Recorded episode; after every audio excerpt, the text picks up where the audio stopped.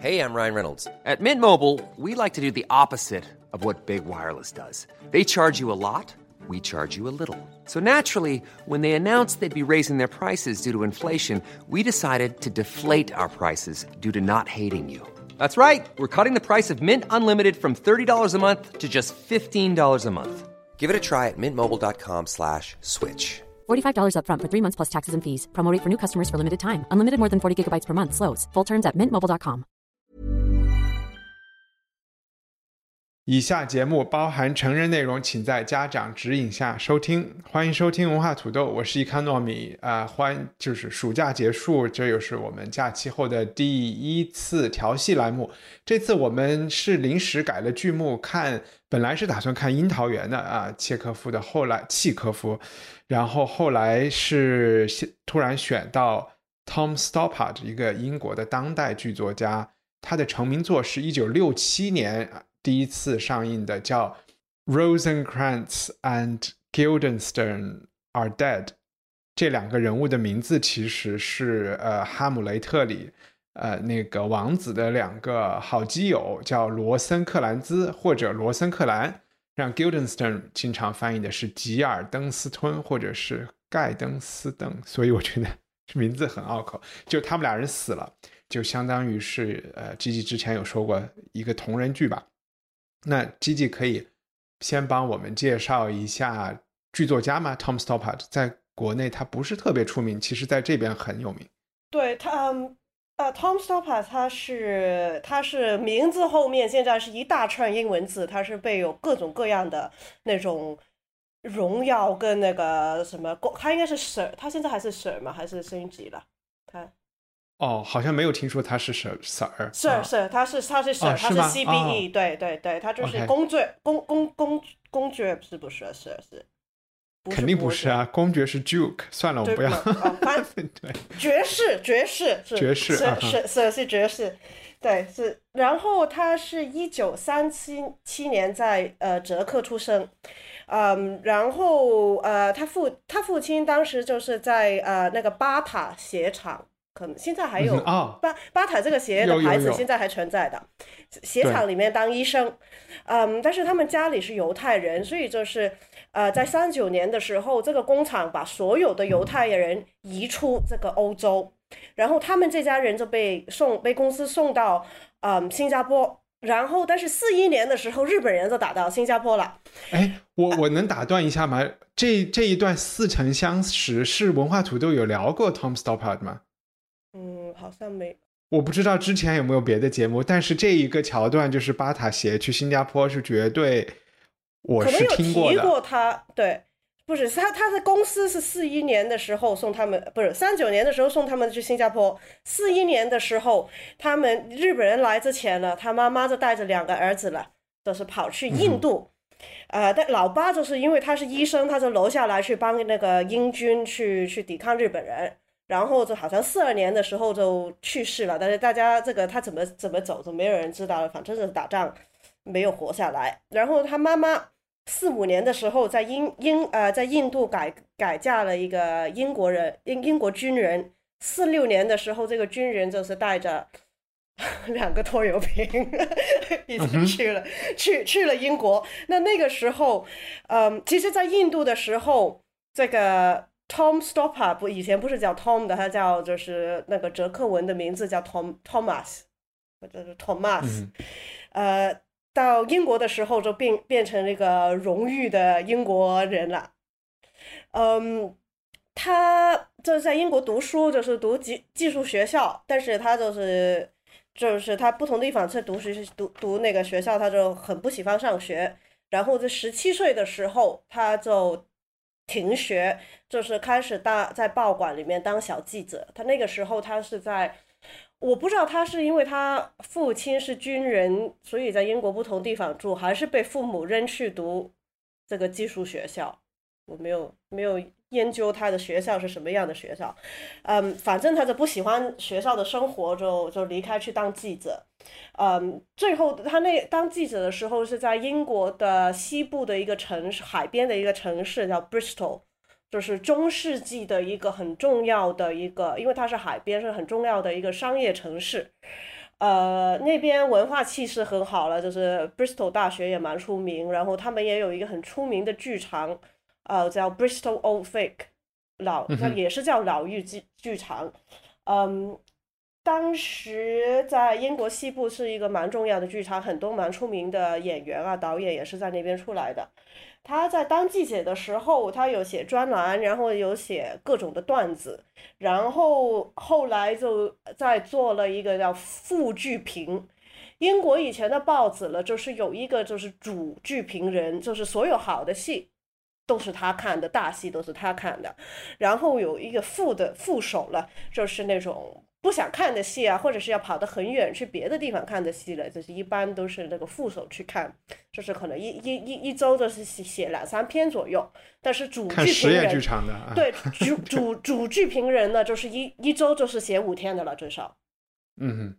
对，啊，然后他就是五十年代当记者，就是十几岁的时候开始当记者，呃，然后他那个时候也开始在写那个广播剧，等等等等，也开始自己在写话剧。但是这个一九六七年的这套戏，就是嗯，他那个时候上演的时候是二十九岁，他写的时候是二十七岁，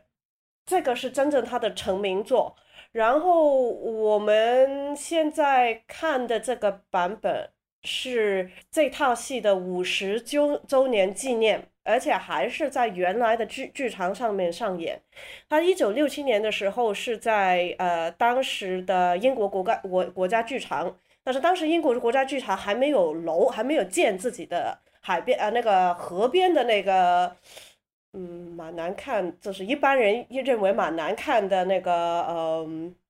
那个水泥水泥建筑的是之前他们就是在老妪剧场剧场大概是差不多十几二十年吧。好像是五十年你想找的，你你你想找的那个词是叫粗野主义的出不是建筑流派，对，不是，就是这一般人就是觉得很难看了，就是一一大坨水泥就是在河边，嗯，那老于剧场他当年就是在这个剧场里面首演，然后五十年之后，他们的这个纪念版也是在同一个剧场里面演出。嗯，但是其实这个 Tom Stoppard 他这一套戏演的不多，反正他比较可能，如果说学生最熟熟悉的就是 Arcadia 世外桃桃源，因为那个基本上好像每一个学生，要不是读过，要不是你喜欢演戏的话，学生剧场基本上都会演这套戏，就是有又讲，就是又又讲哲学，就是人角色有六七个，有男有女，又是年轻人，就是。反正我说是我听过任何一个在学大学里面演戏的，在英国里面基本上都会演过这套戏。OK，嗯，他年轻的时候写的故事性不是很强，嗯，包括我们这现在今天看的这套，都是他很喜欢就是玩很多语言的游戏，呃，然后他很喜欢把一些哲学啊，就是科学啊。各种各样的比较学术的讨论也塞到他的戏里面去，嗯，但是相对来讲，在近可能二十年的话，他写的比较多历史剧跟正剧。我我我觉得他比较大的变化是两千年零呃两千零二年的时候，他写了一个乌托乌托邦之案的三部曲，就是把俄罗斯俄俄国就是十八世纪到十几十。十不十九世纪，就是一八几几年，就是那个俄国革命前后的一些人物都写在一起，写写在写了一个差不多九个多小时的一个话剧。啊，有趣，所以他是会俄文的是吗？他是学不会，他是他不会俄文，他不会俄文，他好像是捷克语，应该都不会的。那那个说他翻译呃《樱桃园》又是怎么一回事呢？是拿字典翻译？不是，因为英国一般现在剧场上的所谓的剧作家翻译作品，都是会有一个译者去把原文翻成英文，然后一有一个剧作家再去跟用利用那个译文来改编或者重写。就有点像你做的那个《就是跟我《窦娥冤》有点像，但是一一般正常来说不会说。像窦窦娥冤的这样改的这么厉害，就是他的嗯。樱桃园还是十九世纪俄罗斯他们的人，就是完全都还是在那个世界里面的，他没有把它挪到别嗯。的地方。对。嗯，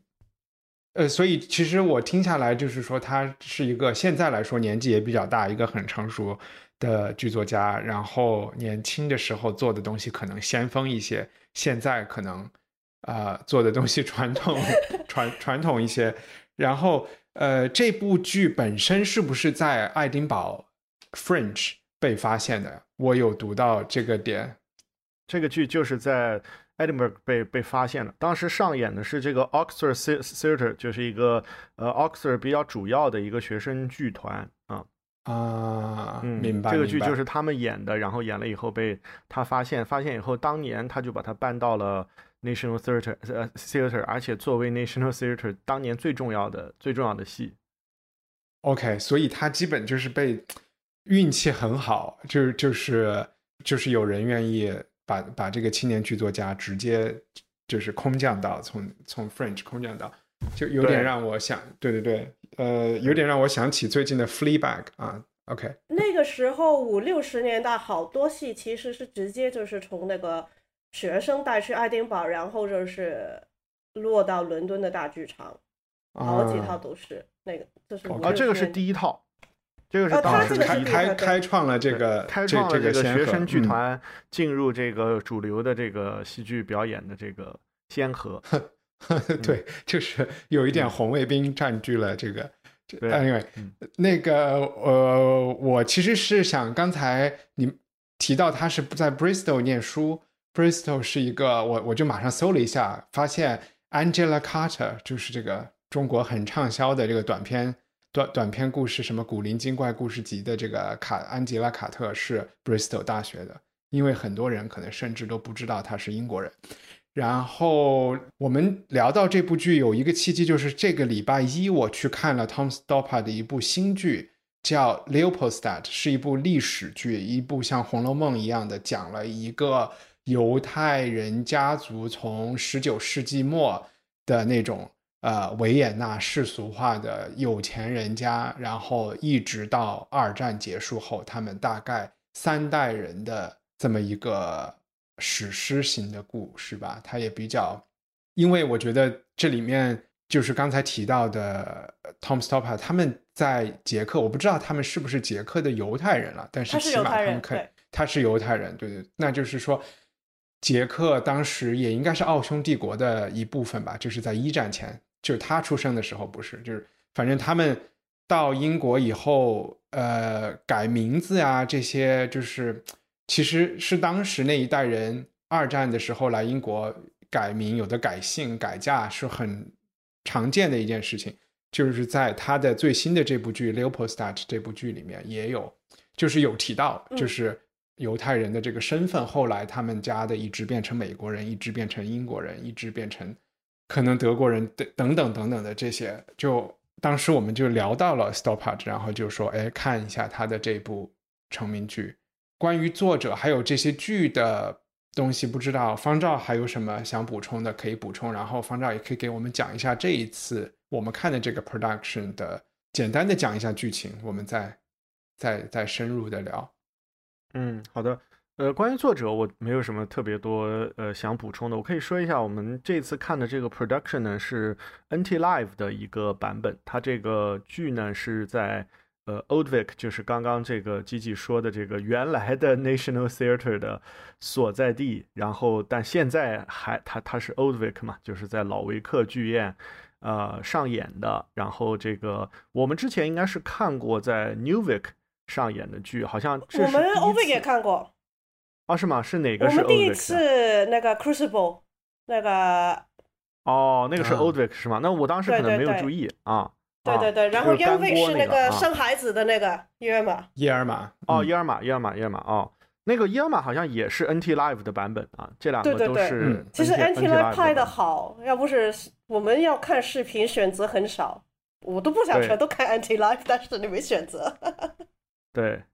对，NT Live 的这个版本呢，在中国应该是从来没有呃翻译成中文那个上映过，就是这这部剧我们看的这部剧有有啊上好像啊是吗？在中国国有吗？好像有，好像有，因为它有哈利波特嘛，它能卖票，那所以就是哦字幕也是有人翻译过的喽？应该有，我不知道你怎么翻，看也看不 OK OK，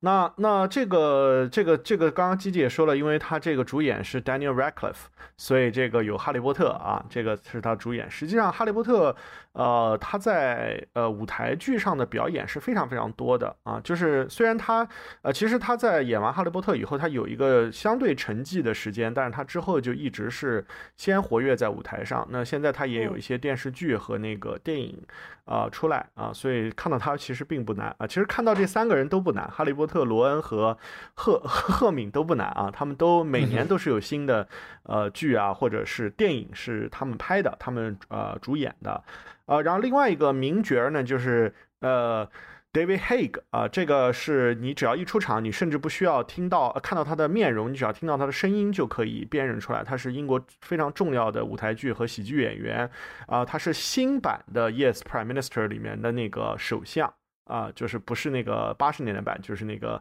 二零零年以后拍的新版的那个首相。当然，他还演了很多其他的，像呃《杀死伊芙》里面那个就是支持伊芙的那个。啊、特工啊，就是他的啊，就是哦。啊，对对对对对，然后呃，还有唐顿庄园，他其实也有演，就是可能呃呃，就是你不会太注意，但是因为英国一共只有一百个演员嘛，所以说对吧？啊，演 反正，对，特别中年人就是中中年大叔就是那几个了，来对对对，来去去。是，对是，就是就来来回回就这么几个人。然后呃，这个呃《Rosencrantz and Guildenstern Are Dead》这部剧呢，呃，它实际上是我们之前说了是《哈姆雷特》的一个衍生剧啊，呃，但是它并不是以这两个小角色为。呃，就是第一次出的一个衍生剧。那因为呃，莎士比亚在十九世纪其实就已经有啊、非常非常火的这种公众影响力，所以 Gilbert 在十九世纪就曾经写过叫《Rosencrantz and Guildenstern》，就没有他们死了，就是这个两个人的一第一部衍生剧。然后呢，这个呃这部我们看的这个呃呃衍生剧呢，呃有一个中文的正式翻译叫《君臣》。呃，人子小命呜呼啊！这个衍生嗯剧呢、是呃一九六呃就是一九六十年代晚期呃二十世纪六十年代的中后期创作的。那么在二零零年以后呢，还有一部基于这个君臣人子小命呜呼啊，这个特别难念啊，就是这个剧的下一个衍生剧叫《Rosencrantz and Guildenstern Are Undead》啊，那个剧是一个。哦，啊，是一个电影加剧中剧，是一个好莱坞拍的一个电影啊。呃，因为这个剧它后来也被同一个呃导演，就是我们刚刚介绍的 Tom Stoppard，呃，搬上过大荧幕，同时还获得过威尼斯的金狮奖。而且那个 production 就是那个电影版的 production 的演员也都非常非常著名啊、其中这个呃就是演这个 Daniel Radcliffe 角呃角色的人是 Tim Ross，就是 Don't Lie to Me 的那个啊，不不是 lie 不是 Don't Lie to Me，Lie to Me 的 Lie 那 to me 个 的的主角啊，当然他演过很多其他的很多其他的著名的这个电影和剧啊，所以就是嗯。对，另啊这个外的那个是剧应该是 Gary Oldman，对，对对对，另外那个也非常有名了啊，所以就是说，这个剧本身应该是在过去的四五十年间，因为这个时间确实已经很长了嘛，差不多快快要五十年了，就是过去的四十多年间，一直都是有很大的公众关注的。啊，但是嗯。呃，就是在中国的这个它的关注度呢，呃。这个剧作家本人也好，还有我们今天要谈的这个《君臣人子小命呜呼》这一部剧也好，它的关注度都不是特别高啊。我觉得一个主要的原因呢，就是呃，因为在英国教育中你，呃，就是哈哈姆雷特就是像《三国演义》或者《西游记》一样，是一个非常呃经典的一个故事啊，就好像我们上次看那个日本剧，它那里面的那些战国的人物啊什么的，都是经典故事啊、所以就是呃没有就任何一个走进这个 theater 的这个观众，他都是知道这个主线剧情的，他接受这个同人剧就呃会非常非常简单啊。呃，但是呢，在中国，就是我们起码没有那么熟悉这个《哈姆雷特》也好，或者是《李尔王》也好这些剧。那么这个剧本身在最开始的时候呢，呃，它是一个独幕剧，叫《Rosencrantz and Guildenstern and King Lear 啊，就是李尔王和他们俩。然后这个是当时他在呃获得了福特基金会，就是 Tom Tom Stoppard 他获得了福特基金会的一个短期资助，在柏林的一个呃听说是特别豪华的别墅里面用了三个月时间写的啊，听说是这样啊。然后这个后来他回到英国以后呢，他就把这个剧就是那之前他写的这个独幕剧又改编了，改编成了我们现在看的这个。呃，版本。那现在这个版本里面呢，就起码它没有直接的李尔王的元素，它还是呃完全基于哈姆雷特的这个故事的。那么既然谈到这儿呢，呃，就可以简单谈一下这个哈姆雷特这个。这两个人在《哈姆雷特》里面到底是怎么样？因为如果你呃没有看呃《哈姆雷特》，或者是你看《哈姆雷特》的过程中睡着了啊，这也是很有可能的啊。这个呃你是没法记住，就是有这样人，因为他那里面的名字都特别长。就是《哈姆雷哈姆雷特》呃里面所有的人物，他只有两种组组名字的方式，一种是使用古典名字，它里面的很多名字都是那种，因为莎翁剧很多人都是虽然是演的是十五十六世纪的。欧洲，但是他们的名字是那种特别希腊、特别，我也不知道为什么特别特别古典的名字啊。然后另外一些人呢，他是用的是呃 Danish name，就这两个人其实是很传统的 Danish name，是丹麦贵族的名字呃。他们俩呢是被这个哈姆雷特就是篡权夺位的这个叔父派到哈姆雷特身边做间谍的啊。他们的目的呢就是刺探这个哈姆雷特他到底。啊，就装疯卖傻以后，what he's up to 啊，就是他下一步想干什么啊？然后后来呢，在就是哈，就是哈姆雷特本身有很多情节，呃呃，然后他们再度就重要的出现的时候呢，就是这个呃哈姆雷特叔叔呢就把呃哈姆雷特押上了那个去英国的船，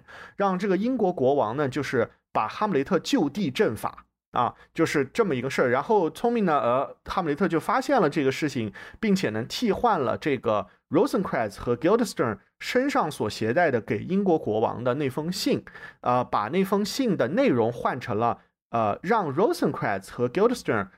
呃，就是到达英国以后被就地正法，啊，但是这些事情其实到底是怎么发生的，在《哈姆雷特》中并没有怎么解释，我们只知道这个船在航从从丹麦航向。呃，英国的过程中被海盗所劫持了，哈姆雷特就被海盗作为啊人质，就是就那边就发展了，然后呃后面就是这个安这个就是丹麦驻英国的就是 ambassador 就就回复这个哈姆雷特说过一句话，就是说 Rosencrantz and Guildenstern are dead 啊，这是一句原莎翁剧里面的台词，呃，到底他们是？呃，经历了这个海盗的这个袭击以后，他们没有生存下来，还是说，呃，他们呃海难去世了，还是因为他们到了英国，带着这封信就傻乎乎的把这封信给了国王，然后被处死了？这个是是一个是一个 suspense，所以这也就这也就照应了在我们看的这个剧中，他们在最开始的时候一直在谈这个 suspense，就是戏剧中的悬念这么一个。啊，这么一个暗扣的这么一个这么一个 theme 吧，这么一个这么一个母母体的式的题目，啊，那么一帆刚刚让我介绍这个剧的简单剧情啊，其实剧情很难介绍，因为呃，你看这个剧的时候，这个作者他主要强调的是人物的对话啊，那么我在最开始就是一开始我看到这个剧的时候，我就觉得他的。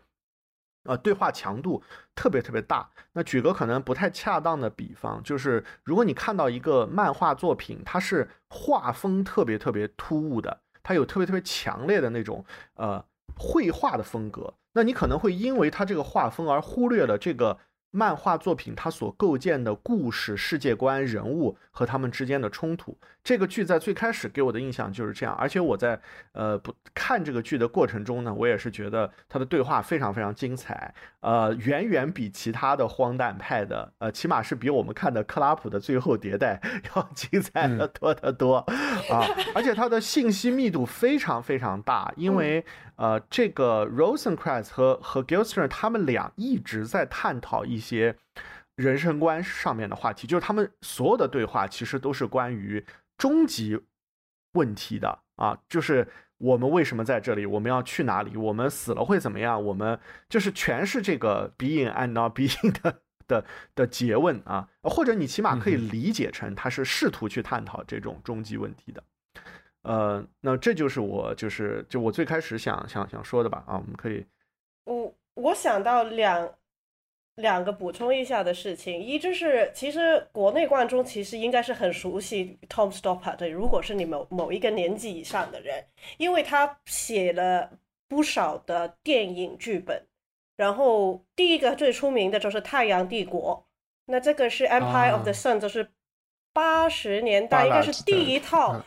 头几套在中国现场取取景的的电影。那这个是他在上海外滩，就是有有几幕真的是在外部外摆渡桥上拍的。然后这个就是那个蝙蝠侠 Christian Bale 的第一套电影，那个时候他才九岁，是那个 Steven Spielberg 拍的。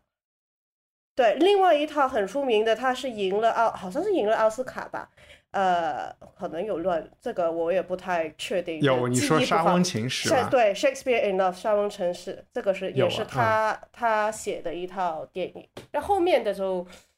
最后一套我看过的就是那个《安娜卡列尼娜》啊，OK，就是 Kira Knightley 版本，对，就是在一个剧场里面的，他没有整套这个安娜都没有离开过这个剧场的内部，好像是。但是那套我想没什么人看过。我我我有看过那个，我想补充的一一个点是，刚才就是我们刚才有聊，可能是录音前为什么这个剧没有没有在中中国上映，然后之前可能确实有，就是说这个品牌效应不强啊等等原因。我觉得还有一个原因就是我们涉及到内容的时候，你就会发现这部剧现在。就绝对是犯忌的，就是我们时刻都在被要求要警惕历史虚无主义。然后，呃，我觉得这个 Rosencrantz 和 Gil Gildenstern 这两个主主角，他们的人生观，那绝对不是说要奉献给大丹麦帝国，或者是要，或者是要怎么怎么样，他们就是很虚无的，一直都在讨论没有方向，不知道没劲没劲啊，就生活很没劲。这是反正我的一一个感受。另外，剧情就是说，虽然有点难总结，但是它是一个三幕剧。第一幕呢，我觉得，因为我们说它是同人剧嘛，所以这部剧的呃，可能有三分之一的情节其实是照搬照搬哈姆雷特的，就是说我们可以看，只是说呃，我们它是更边缘的情节，可能有三分之一，特别是第二第第二幕、第三幕。呃，应该是这样说，它是。呃，基本上这套剧是把这两个工具人吧，他他连配角都可能，我觉得连他们是配角都说不上是 配角的角色，因为他可能出来总共可能十十来句台词，他是把他从这两个角色从出场到结束的内跟他们相关的内容全都演出来了，就是说他们可能听到的内容。或者是他们直接跟哈姆雷特呃里面的主角的对话，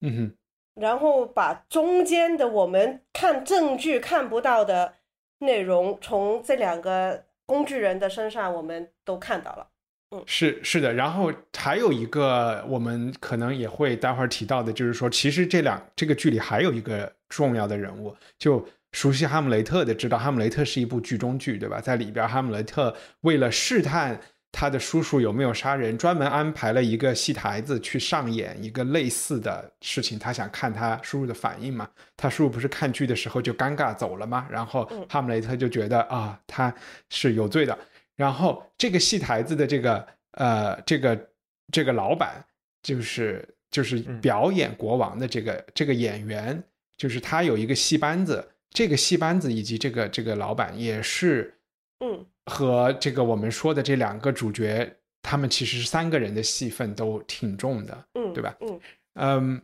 所以我们可以来讲一圈，大家看了以后的，看了以后的感觉。哦，我还想说一个，就是其实对，其实没没有没有，这个就是积极刚才有讲的故事，其实就是按照哈姆雷特的时间线走的，只不过我们是从他们的角度来复述了一遍，对吧？那我们从 Gigi，然后再方照，在我，我们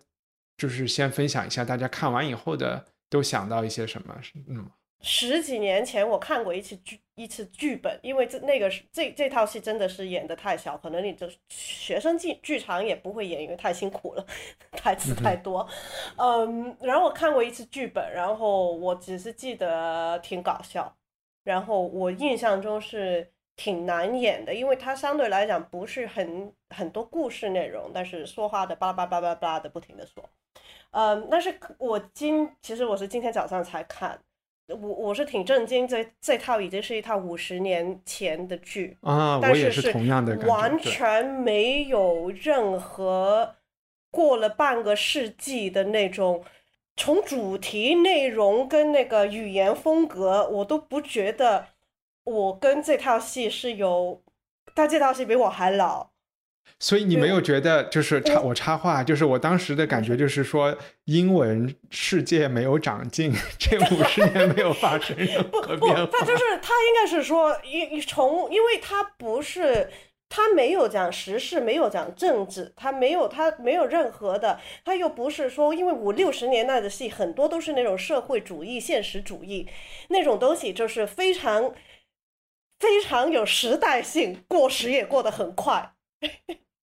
就但我都不是说话题，我就是觉得英文的语言，就是说英文的这个白话文的这个语言，我因为回看到中文，就会觉得五十年前的人的讲话和现在有很大的区别。但是它这个是非常不自然的一个语言，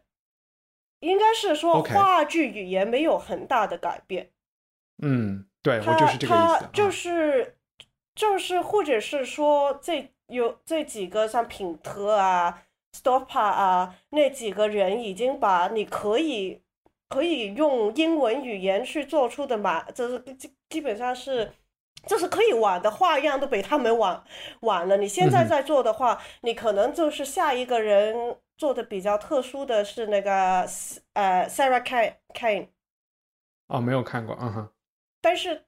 到他那个时候，其实就开始是那种那种相对来讲比较现实，但是又又有很砍的一一坨一段段，就是没什么，就是已经逻辑性已经没有了，像听那种现代古典音乐的那种 感觉了嗯哼。，嗯嗯，不，反正我就是觉得哇，好厉害，真真的是完全不觉得我跟这个这套剧有任何的距离感，也不觉得它老，就是你不觉得你是看一个那种在博物馆里面的已经脱离了现代现实的一套剧。嗯，而且它其实有蛮多一些内容，它是讲什么是事实，什么是发生这个世界的那种，他他讲很多就是真相的，特别开头的时候讨讨论真相的的那种对话，挺像几年前那个 Trump 的时候在在讲什么 post truth 那个什么 的那种话我就是我就是就是让我想到那种。或者是现在疫情的期间，就是什么是那些生死问题啊？你经常如果你看听英国的收音机的话，他们整天都在说要不要打针啊，是真的还是假的，死不死的人啊，能不能出去啊，就是就是我能不能吃饭呢？不太不太口罩，但是就是那种讨论方式跟大概的内容，其实我觉得这个剧里面还是有蛮多的。嗯嗯嗯，你那你觉得那个就是作者写这部剧是想要干嘛呢？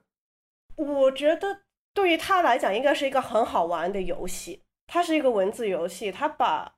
从我的看法是，它有几个层次吧，应该是说，我我就是我我我看得到的，我猜得到的是四个层次。一就是哈姆雷特这两个角色，如果我们把时间全都放在这两个人身上，还有部分时间放在那个嗯那个戏班子老板身上，嗯他究竟在这套剧这个发生的时间，他们究竟在想啥？就是发生什么嗯？他这个是一个可以说是一种很，如果是写作的话，它是一种很你去去去那种文字就是小写小说的那种什么文文文学创作班的话，这种是一种很正常的功课，就是说啊，你拿两个角色。你知道大概的故事是怎么样，你把它背后的所有东西写出来。其实这个也是同人文，为什么大家写同人文的原因，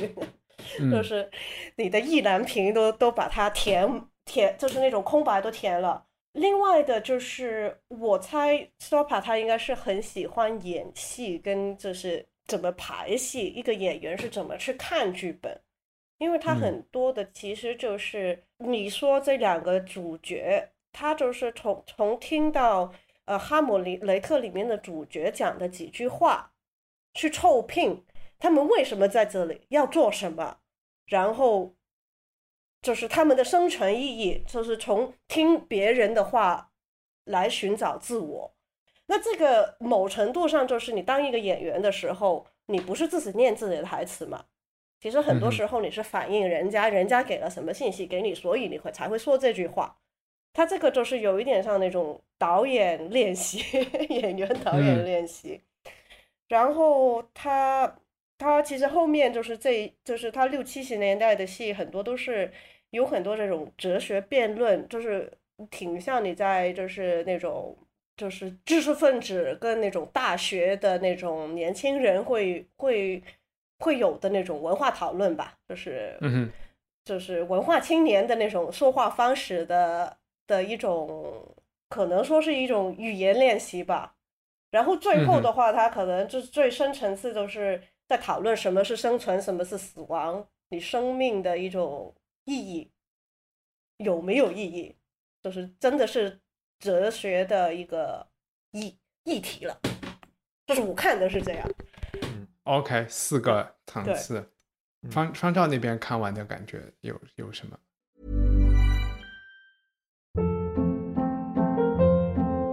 ？Hold up. What was that? Boring. No flavor. That was as bad as those leftovers you ate all week. Kiki Palmer here, and it's time to say hello to something fresh and guilt-free. Hello Fresh. Jazz up dinner with pecan-crusted chicken or garlic butter shrimp scampi. Now that's music to my mouth. Hello Fresh. Let's get this dinner party started. Discover all the delicious possibilities at HelloFresh.com.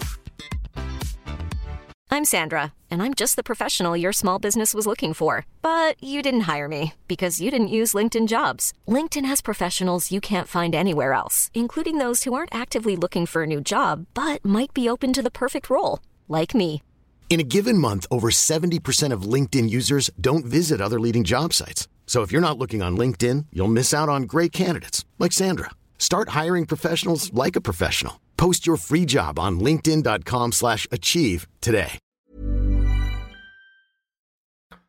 我就我觉得第一个感觉可能大家都是差不多的，就是这个剧的语言呃风格、语言水平都非常令人感到震撼。可能在我们调戏栏目讲了这么多剧啊、之后，只有呃肖伯纳的剧。啊，能跟它是等量齐观的啊，就是在它的语言的这个密度，还有它的这个，呃，引发人的这个思考方面啊，其实在这个。我自己在看这个剧的时候，我是不断的在暂停的，因为我就是想要知道他们这段准备说些什么。因为它的节奏其实非常非常快，它并不会主动的替你停下来，它是一直在，呃，这两个人其实一直在说话，而且他们还说啊，你知道吗？我们我们就是我们现在这个处境，我们俩一直在说话，并不能帮助我们这个处境，就是他还会讽刺自己，对啊，就是呃，这个是他的语言肯定是就呃这个剧。呃，所以我才在最开始就是说，可能这个剧本身的情节没有那么重要啊，呃，这个是最呃直直观的一个事情。那另外呢，就是我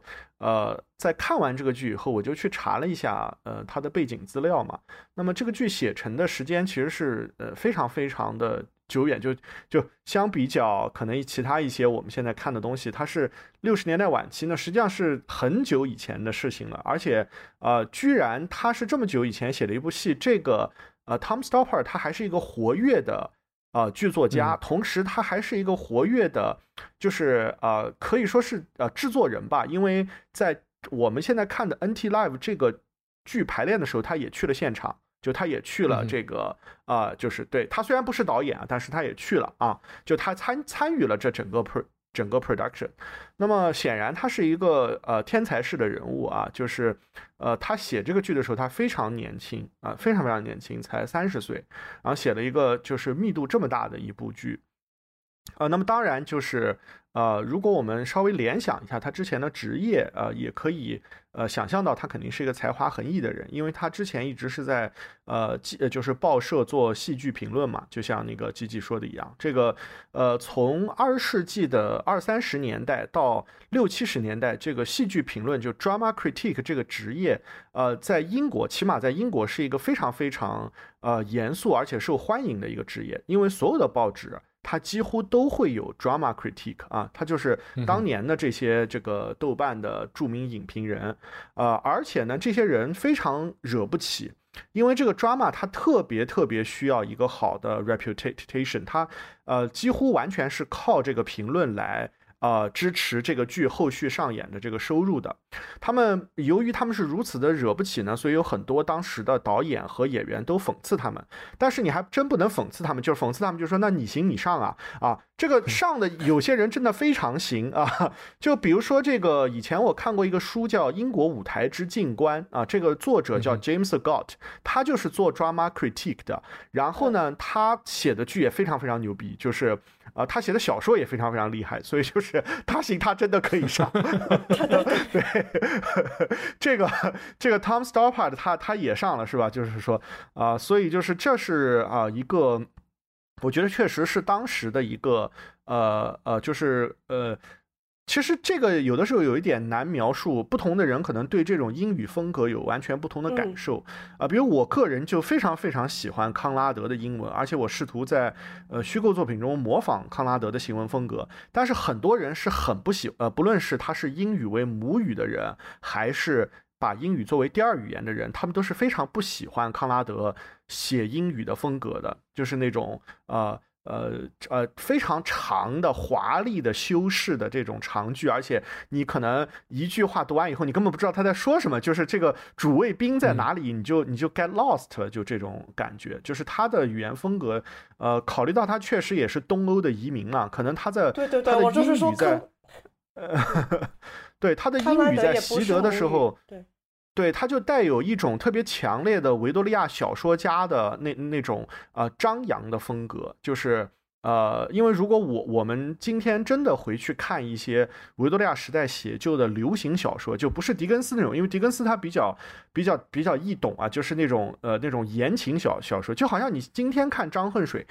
张恨水的中文其实非常的。呃，不容易翻译，起码是就你不管你是喜欢他还是不喜欢他，他的他的文字功底是非常非常强的啊。呃，他们都有巨大的，他们都以他他们都有巨大的古典阅读为支撑，他们才能够写就这样的呃，就是有强烈诗性的这种呃作品啊。因为其实沙翁本人他也认为啊，他写的这个诗的成就是肯定比那些剧要高的嘛啊啊，所以就是就是这种。呃，poetic 呃 language 的这个成分也在这个里面，呃，很就是很很典型。另外，我想简单讲一下的，就是很多我们很多时候我们讲啊，这个剧是什么荒诞派，这个就在戏剧评论中特别容易，呃，用概念去套用一个呃，或者去简单的对一个剧做一个描述。呃，我现在发现就是这个这个描述其实非常苍白啊。就比如说我们看这个剧，我第一联想到的肯定不是。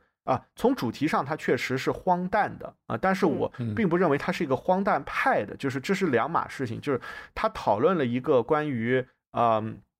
就是存在主义的问题啊，这是毫无疑问的啊，但是它并不是一个就是典型的这种荒诞派的创作，就是它并不是呃，就它的它的现实主义成分其实还挺强的。你就看他的这个剧的时候，你很容易能够进入到他们这种。呃，角色身临其境的这个环这个环境里面啊，所以就是这个呃，就我我大体的感受就这样。我觉得可能要真的感受到这个剧的魅力，还是要花点时间，甚至看两两三遍这个剧，它具体都说了些什么。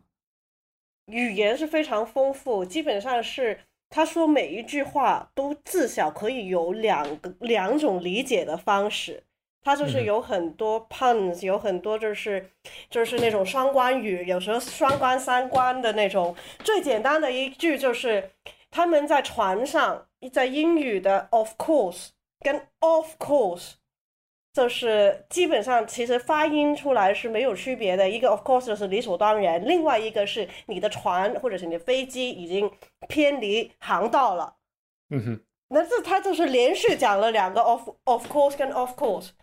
那如果你就是不是很用心的去听，或者是你跟他们的那个语不是在同一个频度导致去理解的时候，就是有很多这种小的东西很容易错过。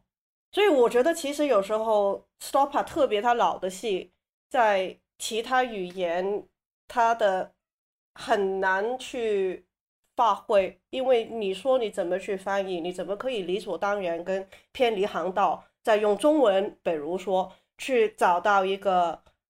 类似的一种就是玩笑或者是双关。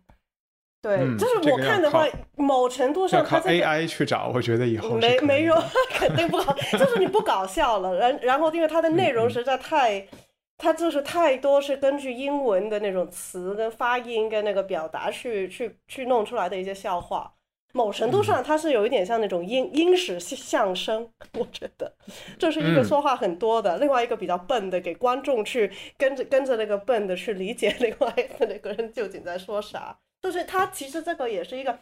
传统的英国的那些喜剧的手法手法吧。我嗯就是我看的时候，我也想起，就是像那种 Mon Monty Python，就是比较老式的英剧，它英英国的那种喜剧或者是笑话，它都是利用语言，利用一些双关，就是它很简单的呃描述了一个呃场景或者是一个情况的一种对，就是就是两个人的对话，把那个笑话讲出来。明白嗯。然后对我我的感受其实和你们很像，第一就是语言的密度大，然后我因为就是说对比一个相当于五十年前 Stopper 写的剧和五十年后写的剧，我同一天看，我就发现，哎，他现在写的剧这么正，这么历史，然后这么有社会责任感，这么没有华丽的辞藻，这么没有在炫技啊，就是会觉得啊，这个人老成了很多，然后再回去看。之前就是《Rosencrantz》这这部剧，你就会真的脑子里你们介绍了他的背景以后，你就觉得啊，这确实一是一个剧评人，我行我上，而且是有一点初生牛犊不怕虎，而且这部剧写出来肯定是想你一写就写一个哈姆雷特的同人剧，他也是一个不怕得罪不怕得罪人的，就是说他开的这些玩笑和就是方照提到荒诞这个词。其实你仔细的想，它没有一句台词本身是荒诞的，就是它都是有意义的，对吧？嗯它不是没有，它不是没有意义的。每一句台词，就是 G G 也讲了，它至少的两层的那个意思，你都是可以写下来，画张图去讲它到底是想说什么，想暗示什么，他想打击或者是抨击什么，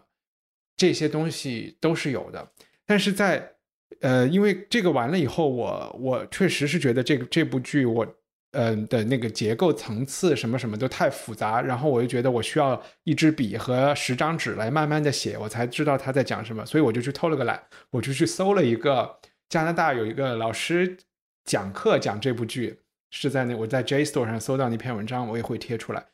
然后很惊喜的是，这个人其实就讲了一下，他就是为起码为我梳理了一下，他说什么是呃存在主义的剧，什么是荒诞的剧。然后后来还有一个特别惊喜的发现，我马上再介绍。然后因为方照也提到了这几个词，他想讲的说就是我们刚才提到了这个就是虚无啊，就是世界没有意义，没有没有没有神嘛。这个在这部剧里，他们在船上的时候。呃，Gildenstern 也说过，至少给我一个方向吧，这个不过分吧？啊，他这个这他这句台词，一是在呼吁作者或者是导演得给演员一个方向，另外他也是想呼吁上帝要给这两个在航黑夜中航行的人一点方向，就是呃存在主义的这个老师讲的，就是说存在主义的东西，就是说我们肯定都是认可世界是没有意义的。但是人通过你自己的努力，或者是你自己的呃自己的，因为你是你的你是自由的嘛，你去做你的事情，就像我们每个月来录一个文化土豆一样，我们要用这个给我们没有意义的人生赋予某一种高贵的啊一种人人性的光辉哈，这就是一个存在主义的东西。然后他就说荒诞的东西是什么呢？就特别以 Rosencrantz 和 Guildenstern 这两个人，就是他们在这个。自己无法控制，然后也是一个没有意义的宇宙中，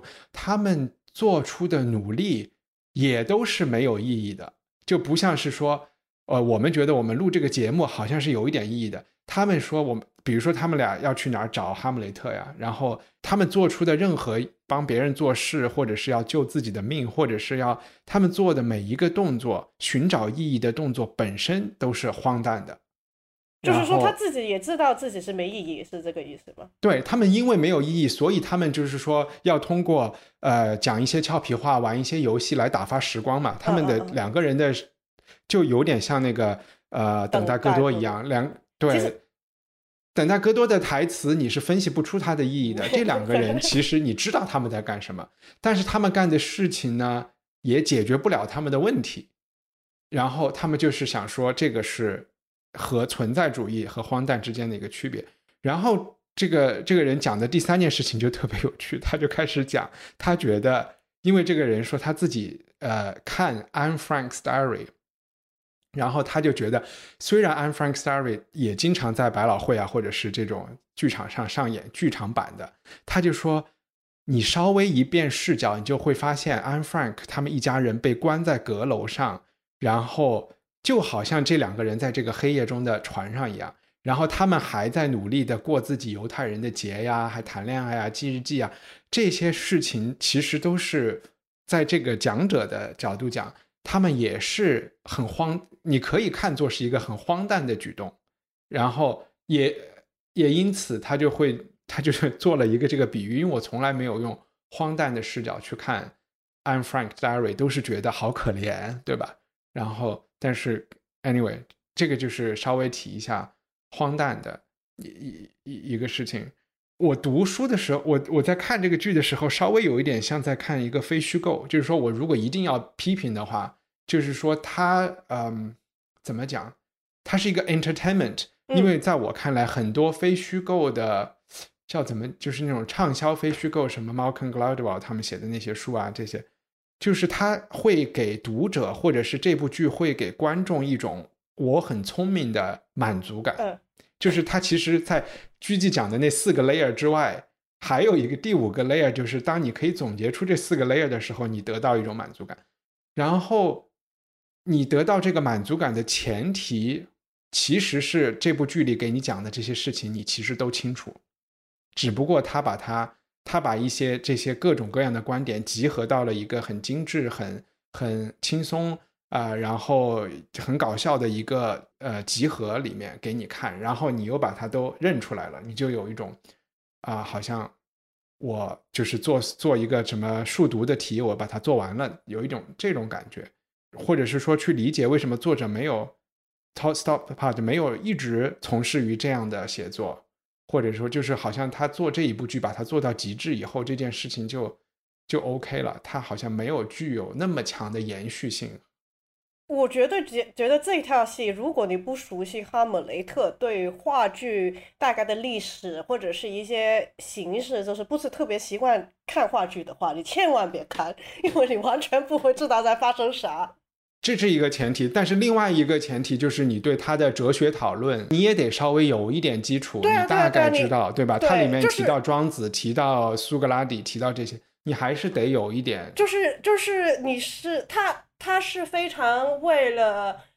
特别是我觉得以前可能以前看话剧的人，就是他六十年代写的时候看话剧的人，可能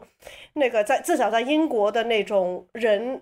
还是比较广泛一点吧，是不是？而且那个时候就是还是大众娱乐，但是现在这个时候，就是这种戏是绝对是为现代的观众是非常吃他们的那种口味的，那种中产白人文化高，就是耳朵灵。然后去去娱乐，就是那种你你看完出来哈哈哈笑得很开心，不是可能不是因为它内容啊，它内容是特别挺好笑，因为它演的很好笑。嗯。但是很更多的可能是一边笑一边觉得哈哈，我听得懂你这个笑话，因为我懂这这这这这这这些。对。所以而就是在相比过来，现在他收敛很多，就是也不叫收敛很多，这只是贬义词，我的中文有问题。就是我去看他讲这个呃我说的这个犹太人《红楼梦》的这一部剧的时候，你就发会发现他在做一个做一个公益事业，他就希望这一代人，对吧？我们上一可能上我们这一代人是曾经看了，呃，是看了辛德勒的名单，然后他就是说为下一代人，就是这个记忆，这个犹太人的记忆要一直延续下去。他并没有去做过多的，呃，虽然里面有暗示，就是说这一家人里面你可以看到弗洛伊德的影子，看到维根斯坦的影子，看到什么克林姆特的影子，这些他并没有很强调，他还是在讲一个，他就没有任何炫技的部分了，就就是在讲一个历史的一个事情，这样。他可能有点中年危机吧，我 我猜，因为他他就是二三三四十二三十二十到四十岁的时候，都是写那种比较哲学性、比较就是玩语言的戏，但是就是零二年的时候，就是做那个嗯乌托邦的时候，就是突然一下就是完全是改变了。虽然说它还有很多元素，就是还是用真实的历史人物或者然后想象出来的一个一一些场景，他们的一些对话碰撞，但是那个时候他真的是，因为他写俄国就是十九世纪末期的那些东西的时候，他不能避免这个社会议题议题跟这种政治，呃，他还是讲哲学，但是。那个时候就是跟人的生活已经脱离不了了，不像这一套戏是完全跟日常不是，应该是说跟我们日常的发生的事情，就是跟我们可能日常的思想可能有关系，但是我们日常的生活是没有特别大的关系，就是我们做的事情可能没有太大的关系。嗯，但是到后面的那个，因为一般人他们都在想啊，我希望未来的世界是怎么样的？就我对什么图图格涅夫就是在讲讲讲讲，他一大堆讲了啊，我去打猎的时候想想了什么，我父亲是什么什么的，就是他引用了很多现实世界的内容了。嗯哼。然后他后来呃，零六年的时候写了一套叫《Rock and Roll》，那个时候是。应该是第一次他写比较近代的历史，就是写那个呃泽克的那个布拉格 Park Spring 六八年的时候的事情。那这个就是非常政治化，而且他当时也是跟嗯泽克的总统那个哈佛是很挺好的朋友，也认识的。他也把哈佛的作品翻译成英文啊什么什么的，就是那一次是应该算是第一次写算是跟自己有关的故事。然后可能通过他写的这几套戏，慢慢去发现他自己的历史，他自己，因为他他两岁就去了，他两岁就去了新加坡了，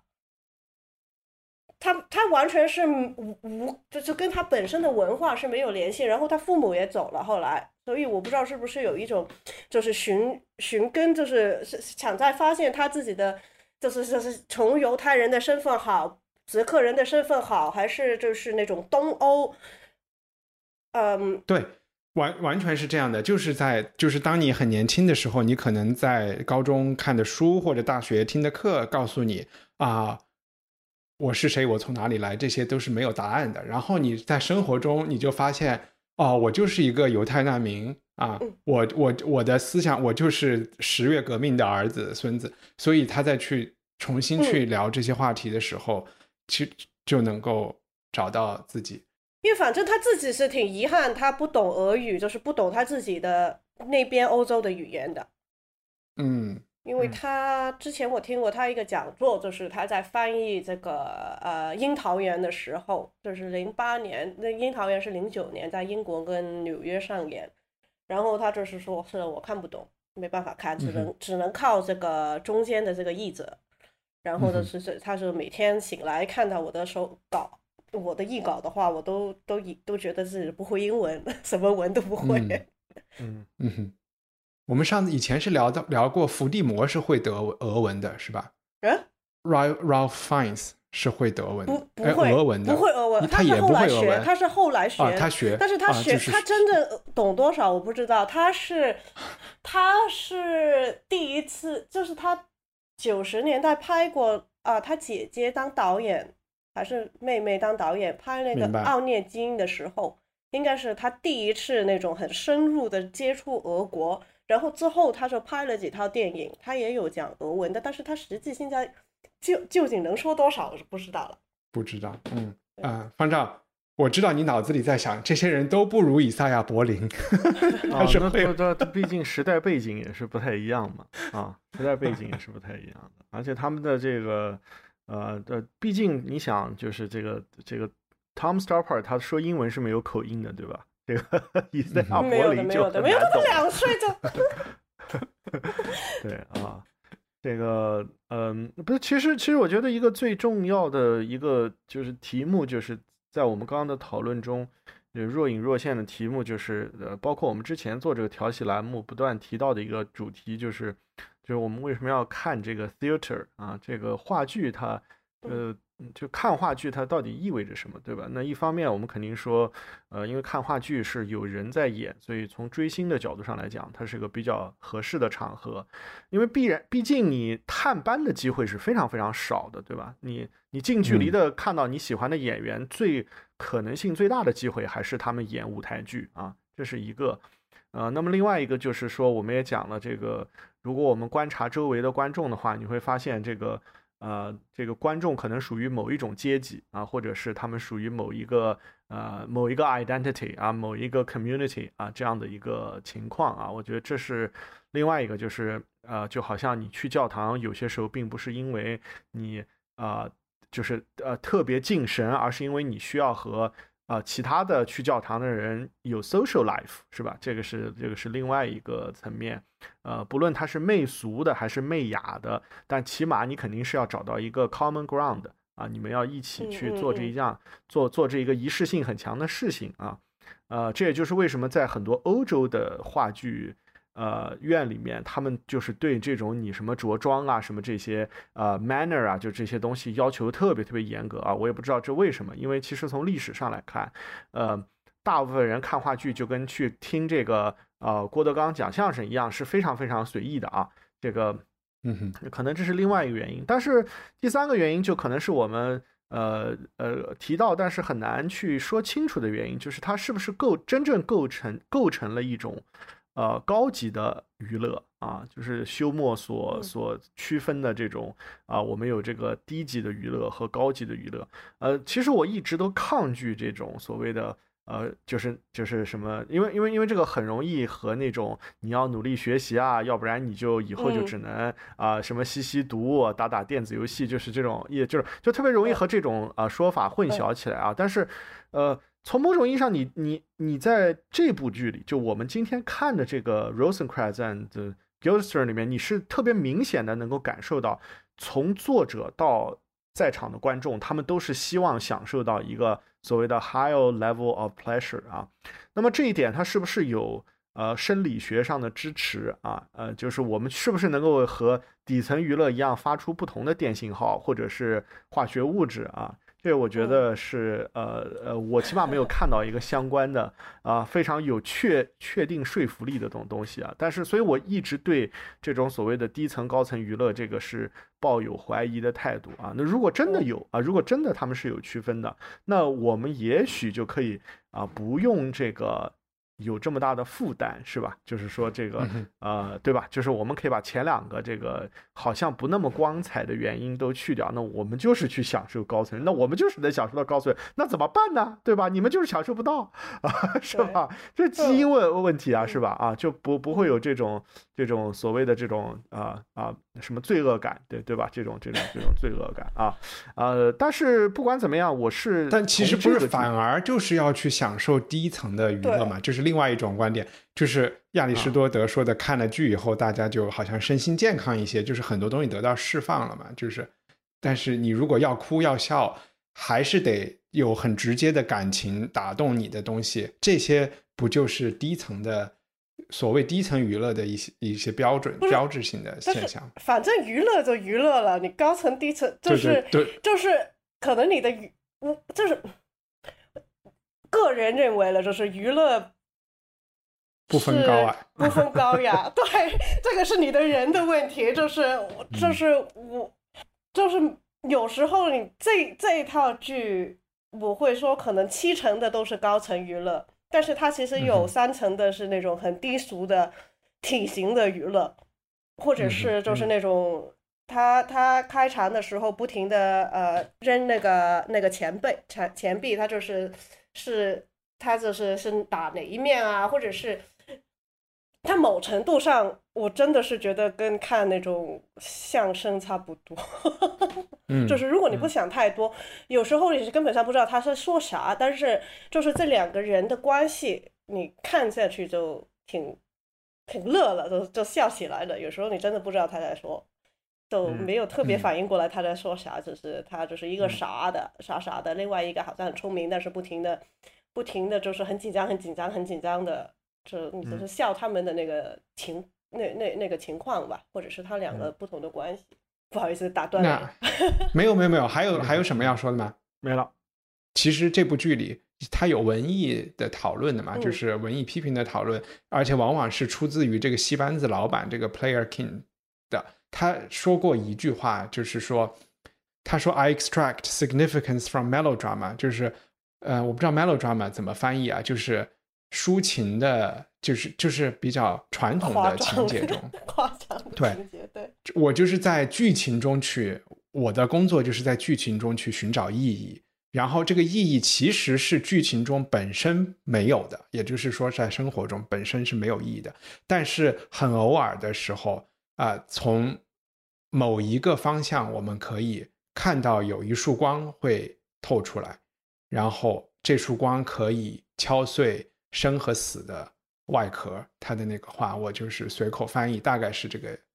是这个意思吧？就就是说，这个东西还是在他心里，这是支持他去做艺术的，或者做表演的一个一个原因。虽然他之前说了，也说了很多，他还有一句话很很逗，就是他就说啊，你应该早点找到我们这个剧团，那个时候我们还是比较纯粹的啊，就是现在他们 他们就演一些 下三滥的戏多一些。卖身多于卖艺，对对对对，因为一直演员是不是 prostitutes，这也是一个啊，就是对他他他可以古今中外都有的讨论。对他不停的就是说我可以跟你做真人秀，然后你可以多付一点钱，你还可以加入进来参加参加任何任何的角色。对，但是 其实你看，所以其实还是下三滥的东西比较能吸引我们的注意力啊。我会觉得，其实反正这个话剧也不是说一个特别高雅。我觉得其实从追星的角度去看戏是最最开心、最快快快乐的一件事，因为你会发现到你喜欢的演员的新的一面。同时间，你不知道你哪天看到一套戏，它突然打开了一个新世界的大门。嗯，因为我也是喜欢追星，所以才看这么多戏。好像那个 Cumberbatch 也演过这部剧，在 YouTube 上有一个片段。呃，他那个是 National Theatre 英国国家剧场，好像是盖房子的一个，不忘了某一个周年纪念，他演了一点点。啊，不是整套剧。对，但是就是我。我就是我很喜欢那个 Ray Fiennes，去看就是我在英国读书的时候，跟我去看 Ray Fiennes 的全都是那种英国小地方大妈，就是难听说的就是那种。这不就是我们要打倒的这个投资被资本控制的饭圈文化吗？对对，他就是 投投就是那种脱欧，他是投脱欧投投那种保守党的那种人，就是根本上他不会去看。特别什么的东西，但是因为他们都喜欢这个男演员，他就是可能看了某一个电影之后，就是他每一次去演话剧，这一帮对这一帮大妈都会都会去看，然后因为他这个演员就只基本上只演那种古典剧，然后就是然后他们就很喜欢看莎士比亚了。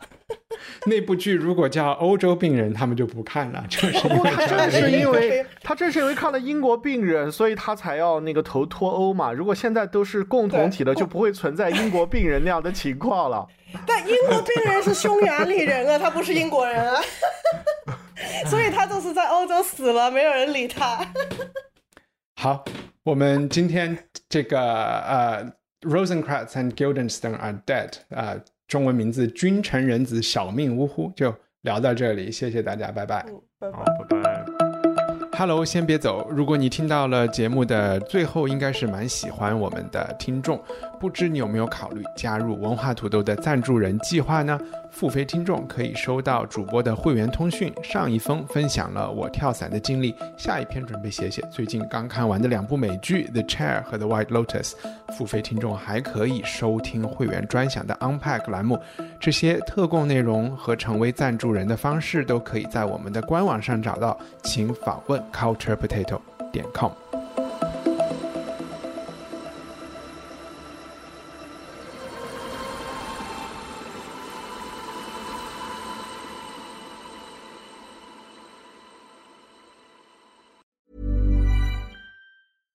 Ever catch yourself eating the same flavorless dinner three days in a row? Dreaming of something better? Well, HelloFresh is your guilt-free dream come true, baby. It's me, Kiki Palmer. Let's wake up those taste buds with hot, juicy pecan-crusted chicken or garlic butter shrimp scampi. Mm. Hello Fresh. Stop dreaming of all the delicious possibilities and dig in at HelloFresh.com. Let's get this dinner party started.